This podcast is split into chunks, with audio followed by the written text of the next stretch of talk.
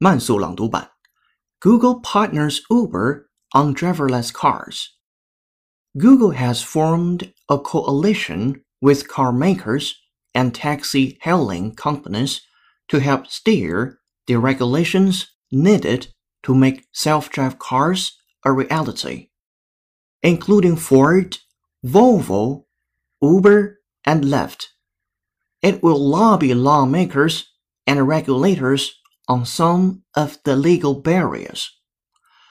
Former U.S. National Highway Traffic Safety Administration official David Strickland will be its spokesman. The coalition also aims to convince the public of the benefits of driverless cars. Self-driving technology will enhance public safety and mobility for the elderly and disabled. Reduce traffic congestion, improve environmental quality, and advance transportation efficiency.